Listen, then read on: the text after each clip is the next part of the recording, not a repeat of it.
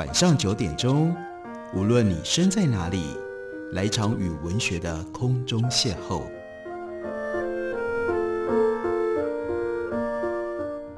杨照谈书，邀您一同遨游文学世界，认识古今中外的经典之作。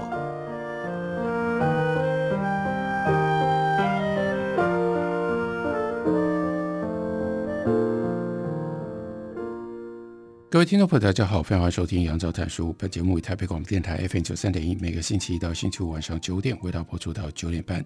今天为大家介绍的这本书是八旗文化的新书，中文的书名叫做《为工作而活》，作者呢是 James Sussman。这本书的英文的原名很简单，就叫做 Work。它的主要的书名只有这个字“工作”，不过它的副标题还蛮有意思的，它是 A History of How We Spend Our Time。是关于人类如何耗费时间、花费时间，如何过日子、过活的一部历史。当然，这个标题在历史的这部分呢，它真的涵盖的时间非常的长。不过，关键的重点是 How we spend our time，我们的时间为什么是用这种方式？包括有很长的时间是花在工作上，这的确是这本书特别想要跟我们沟通。告诉我们，刺激我们来思考的一个主题。那关于工作的时间，我不知道听众朋友你现在一天平均工作多长？一个礼拜加起来工作几个小时？你有没有觉得为什么我们的工作时间这么长呢？关于这个问题，作者 James Sussman 他绕了一个很远的一条路，但是非常有趣的一种论理。从哪里讲起？让我们来思考这件事情呢？从家乐氏早餐谷片。他怎么说？他说，据估计，每年大约有一千两百亿碗的 Kellogg 这个家乐式的早餐谷片被几亿张饥肠辘辘的嘴巴吃进到肚子里。看到 Kellogg's 这个品牌，人们就会想起一群挥舞着汤匙的快乐的卡通人物，他们在包装上跟广告上露出大大的笑容。不过，这些角色跟 Kellogg's 的 Cereal，他们的创办的始祖。叫做 John Harvey Kellogg，很不一样。John Kellogg 他是一个基督教富林安息会的教徒，这是清教教派，他是一个清教徒。因为他是一个清教徒，在 Puritan，在那种关于一种叫做纯粹生活上面，他有特殊的禁忌。他痛恨任何和性有关的事情。他提倡男性都应该要割包皮，因为他相信。这可能有助于阻止男孩自慰，而且他发明了不同的早餐谷片 cereal 的配方。其实你知道他的目的是什么呢？是为了要抑制疗养院病人的激情欲望。那这个疗养院是 John Kellogg 他在一八八六年所建立的。这疗养院有一个很特别的地方，在里面通通都提供素食。那疗养静养中心有一部分的目标就是让人去除欲望。尤其是去除肉体上面的性的欲望，所以 Kellogg's 这个 cereal 当最早发明的时候，竟然是跟这个目的结合在一起的。他并不打算要做出好吃的 cereal，因为他认为辛辣浓郁或者是香甜的食物会引发不必要的性冲动，这一直都是他最关怀的一件事情。所以他要的是口味清淡的食物，可以抚平冲动。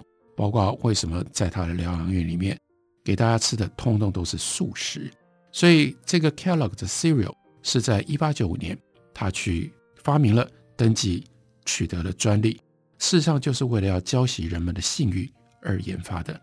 事实证明，John Kellogg 他疗养院里的病人很喜欢他的 cereal，他们很期待，为什么呢？因为如果不吃 cereal，其他就通通都是更难吃的素食。而且呢，不只是素食，还通常是无盐的餐点。所以相较底下，cereal 当然好吃太多了。不过，John Kellogg 发明了这个 cereal，他并没有打算要让他的 cereal 变成商品。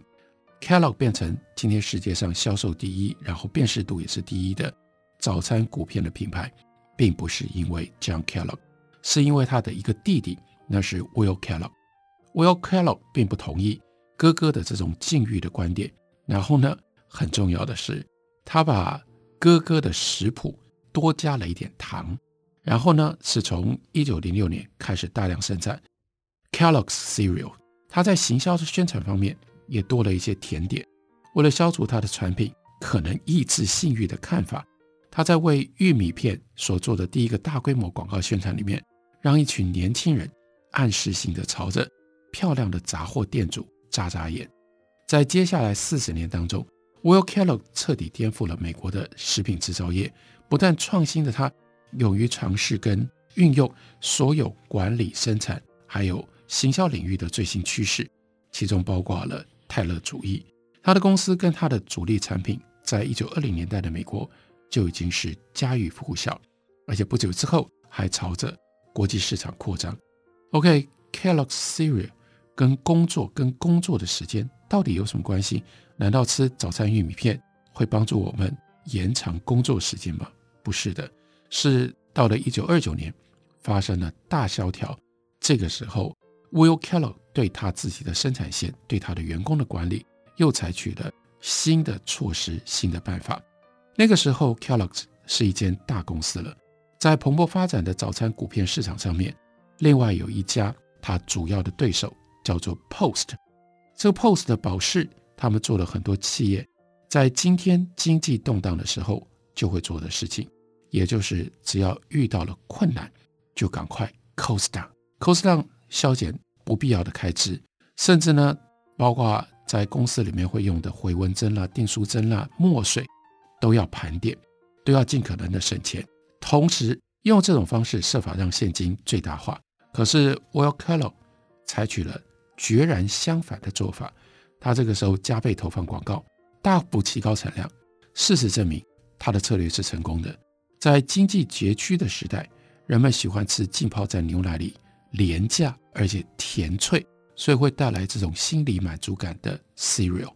所以呢，就使得 Kellogg 获利狂飙。相对之下，对手的 Post 这个时候股价一直不断的下跌，股东都想要赶快出脱。手里面的股票相关的，其实真正才是牵涉到这本书的主题，是 Will Kellogg 做了不寻常的另外一个变化。他把工厂的全职员工的工时从本来每个礼拜四十个小时，你要知道，在一九三零年代，每个礼拜四十个小时，每天工作八小时，这已经就是很合理的工时了。到今天，我们大概也是这样的工时啊。但是 Will Kellogg 他还要缩减，把它缩减成为每周三十个小时，用五次轮班，每次呢六小时为基础来计算。如此一来，他竟然是在多达有四分之一的美国的工人严重失业的这种经济低潮期，创造出更多完整轮班的全职的职缺。所以这个时候，Kellogg 可以用更多的员工付更多的薪水。从这个角度来看，哎，他好像也是对的。有鉴于福特汽车公司已经成功引进了周休二日，还有一周五天的工作制度，但是生产力并没有因此而下降。老实说，盈利率还增加了。所以到一九三零年代，美国工人已经开始游说政府能够立法缩短工时，这让 Will Kellogg 他相信采行一周工作三十个小时的制度，这是站在顺应历史趋势的胜利的这一方。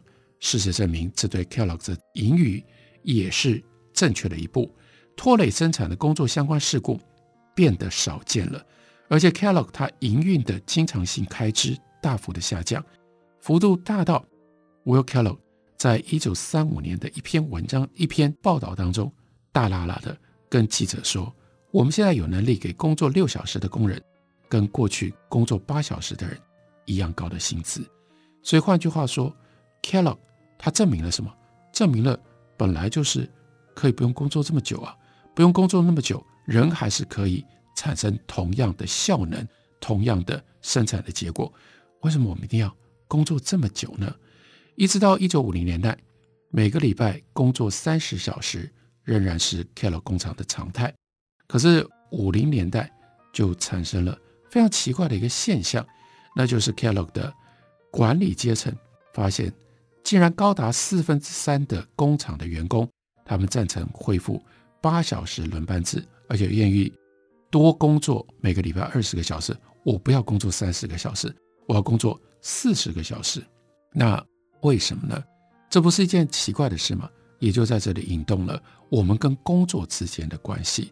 有一部分的工人，他们的理由是，他们不想有这么多的时间待在家里。你不工作，那不就回家，就在家里吗？在家里就必须要跟家人，尤其当时的主要的劳动者都是男性，然后呢，妻子都待在家里。如果你工作时间缩短，也就意味着在家里跟妻子相处的时间就增加了。这对于家庭非但不是个好事，往往还会带来破坏性的结果。所以这是其中的一种理由。还有另外一个，其实是更强烈的理由，也就是三十个小时。工作了，我总是会觉得我还有一些多余的时间，有多余的时间，他就想要卖掉这些多余的时间，卖掉这些多余的时间，我不就可以有多一点的收入吗？所以其实他们在意的是什么？他们在意的是你付给我的三十个小时的薪水，你可不可以多付一点点，甚至不需要等比，让我工作四十个小时？他们想要靠着更多的工时来赚更多的钱，这个是。因应美国富裕的战后市场的给他们的巨大的诱惑，人为什么会工作这么长的时间？其中的一个解释，工作时间说不回来，因为我们所面对的消费市场会一直不断地提高各种不同消费上的刺激。我们想要有更多的消费品，我们想要进行更多的消费，所以你就会想，我应该把更多的时间卖掉去换来钱。这在一九五零年代美国战后的社会，这个情况尤其清楚。所以在这里，接下来 James Sussman 他提到了五零年代崛起非常重要的一位畅销书作者、经济学家，那就是 John Kenneth Galbraith。他有一个中文名字叫做高伯瑞，他长期在哈佛大学担任教职。那 Susman 形容高伯瑞的方式很有趣。因为我自己在哈佛念书的时候，我遇过高伯瑞，所以对这个形容会有会心的一笑。他说，高伯瑞在美国经济史上是让人仰望的存在。为什么呢？简单的一个事实，因为高伯瑞身高两百零三公分，很少有人能够站着，除非他坐下来，不然你很难看到他的眼睛，在他的双眼跟他平视。当然，他被人仰望，不只是他的身高，还有他在经济学上，乃至于在他写作上，对于社会所产生的这个高度的影响力，这也是使得他让人仰望的主要的原因理由。我们休息一会儿，回来继续聊。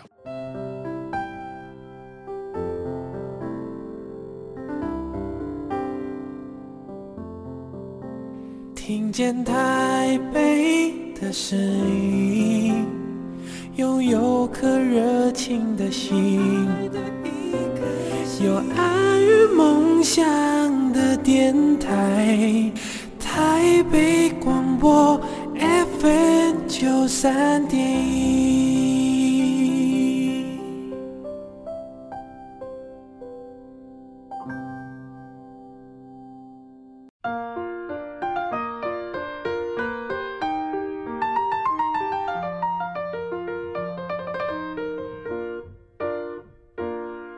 感谢您继续收听《杨照谈书》。本节目为台北广播电台 FM 九三点一，每个星期一到星期五晚上九点为大家播出到九点半。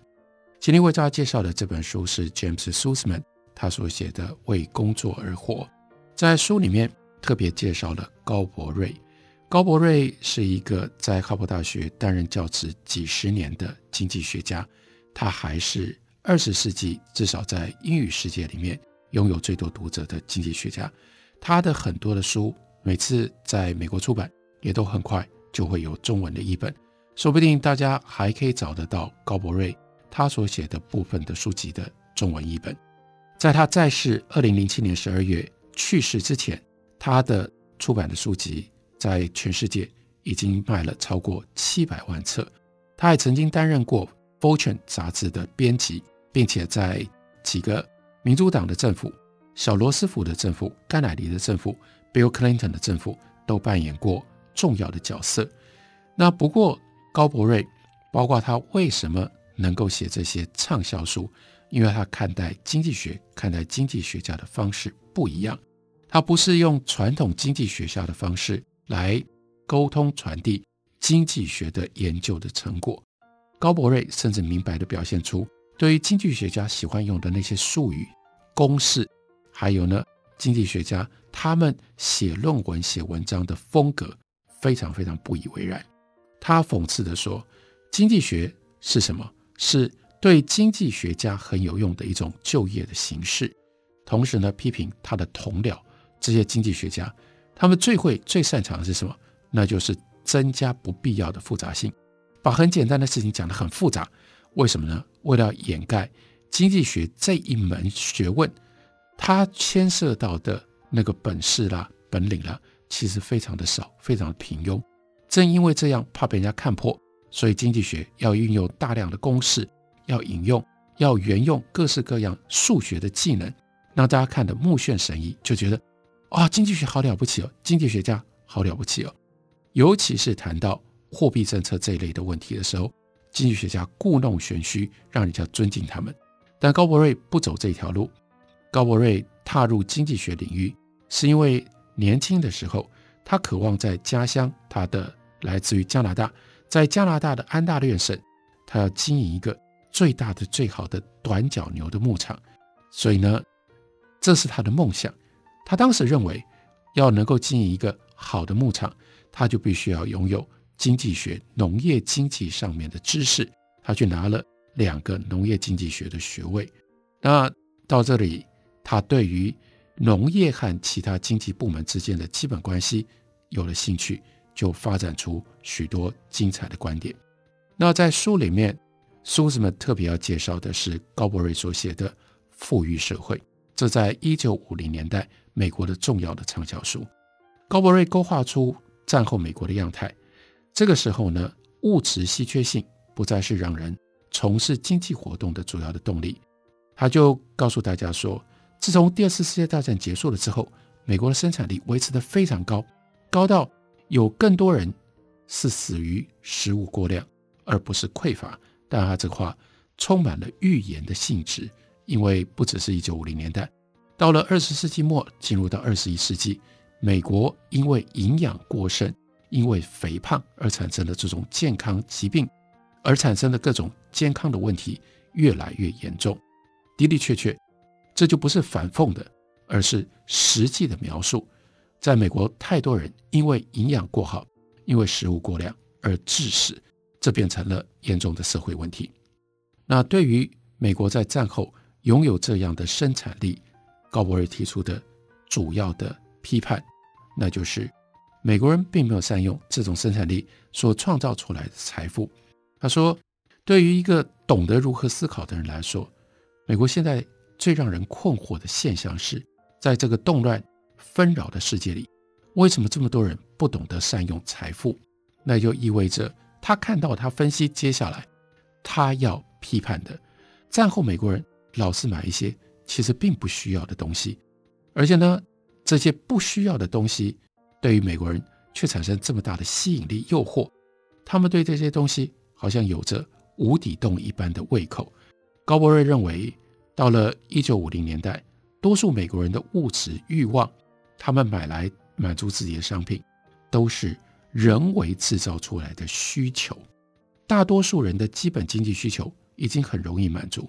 生产商跟广告商就合谋去发明新的需求，来维持生产跟消费没完没了的彼此连接的互相循环转动。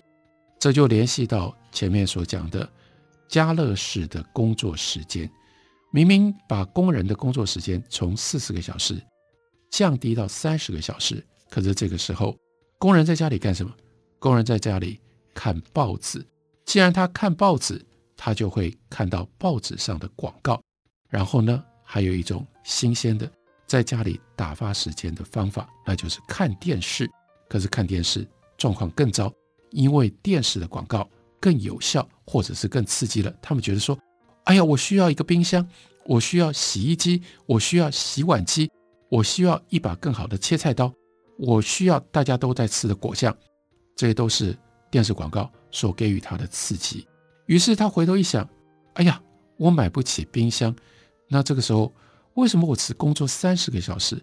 我应该再多工作，每个礼拜五个小时，我就能够买一个冰箱。我如果恢复到原来每个礼拜工作四十个小时，我就可以买这些大家都在吃的果酱。当然，高伯瑞的意思，他的概念到今天仍然是有效的，就在问我们：你问一下自己，第一个，你现在生活上你的消费有多少的需求是真正的需求？当然，这很难分辨。所以，另外一种方式是问自己，想办法尽可能冷静地去分析，你可不可以分析出来，你自己的消费的行为当中包含了哪几种不同的类型？哪几种是真实的必要？哪几种是虚荣的？哪几种可能已经近乎为了购买而购买，为了消费而消费？那如果用这种方式，你也就知道发生什么事情。那个绝对必要的消费，要能够赚到这些钱，其实你真的不需要工作太久。但是呢，你不可能只工作这么少的时间。例如说，一个礼拜只工作二十四个小时，或许这些基本的需求就已经满足了。但是还有很多很多的其他的需求一直在诱惑着你，所以你不想只工作二十四个小时，你还是要工作四十个小时、四十八个小时。为了这样，你觉得你可以合理的换取比较多的收入，那拿这些收入干什么？去买这些你认为你被刺激了之后。尤其是来自于广告，来自于品牌各种不同宣传刺激，所以你觉得你所需要的物品。所以接下来，James Susman 也很有趣，联系到我们的工作，跟我们工作密切相关的其实是广告，而且这还不是什么真才跟人才有关的广告，是商品广告。这里他有回溯，像是报纸广告是怎么来的，还有呢，广告的地位。广告在全球商务的尊贵地位，最后是靠工业化而促成的。在 Benjamin Franklin，他是号称在美国发明报纸广告这件事情的人。他尝试过广告行销之后，大半个世纪里，广告大部分都很乏味，提供大量的资讯，但是呢，只针对当地人。但这种情况因为大规模生产而有了变化。雄心勃勃的企业家意识到，如果要进军 local 地方性家乡以外的市场，你得要打广告宣传自己。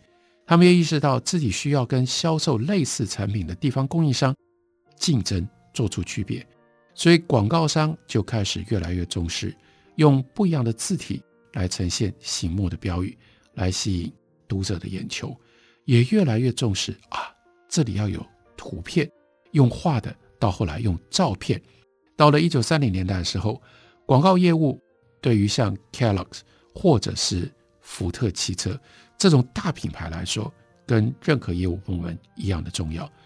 Henry Ford，福特汽车的创办人，他的名言是：为了要省钱，停止打广告，就好像你去停止手表，让手表不要走，来节省时间是一样的，意味着同等的荒唐荒谬，绝对不可能达到效果。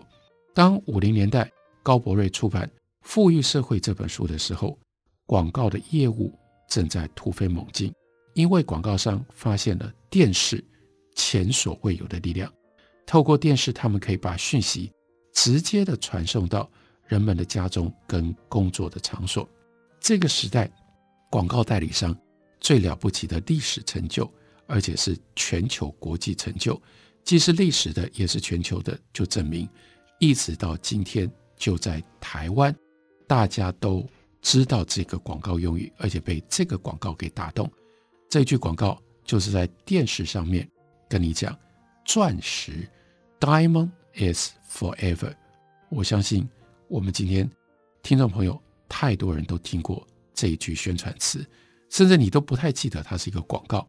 更重要的是，你不记得这件事情是被一九五零年代的钻石广告商。给创造出来的，那就是结婚的时候要送钻戒，要戴钻戒。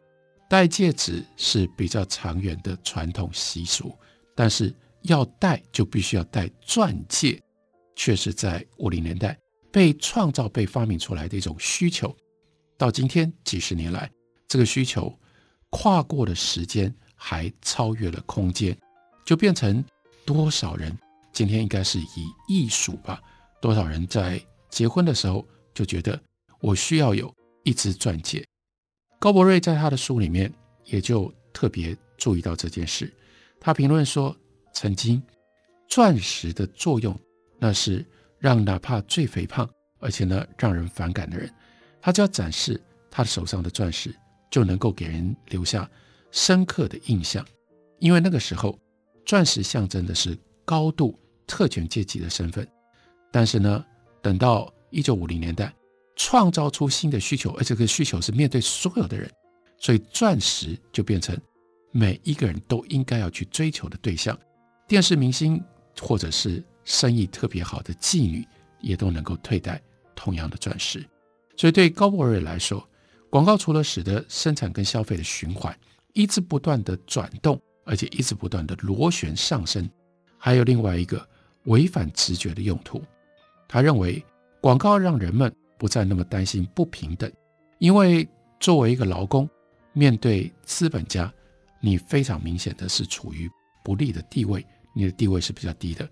但是在一件事情上，你们的地位就拉平了。如果你们都去买 Kellogg's 的这个 cereal，或者你们都是福特汽车的消费者，在消费者的这个身份上，你们就拉平了。这也就是为什么人们。会那么专注于，那么热衷于消费，还有为什么人们愿意为了去消费去买这些你也许不见得必然一定需要的东西，而愿意付出更多的时间，继续的工作去换来更多的收入？所以这是值得我们了解，甚至值得我们去思考的关于工作以及关于我们如何运用我们的时间这中间复杂的连接。这本书。中文的书名叫做《为工作而活》，介绍给大家，推荐给大家。感谢你的收听，明天同一时间我们再会。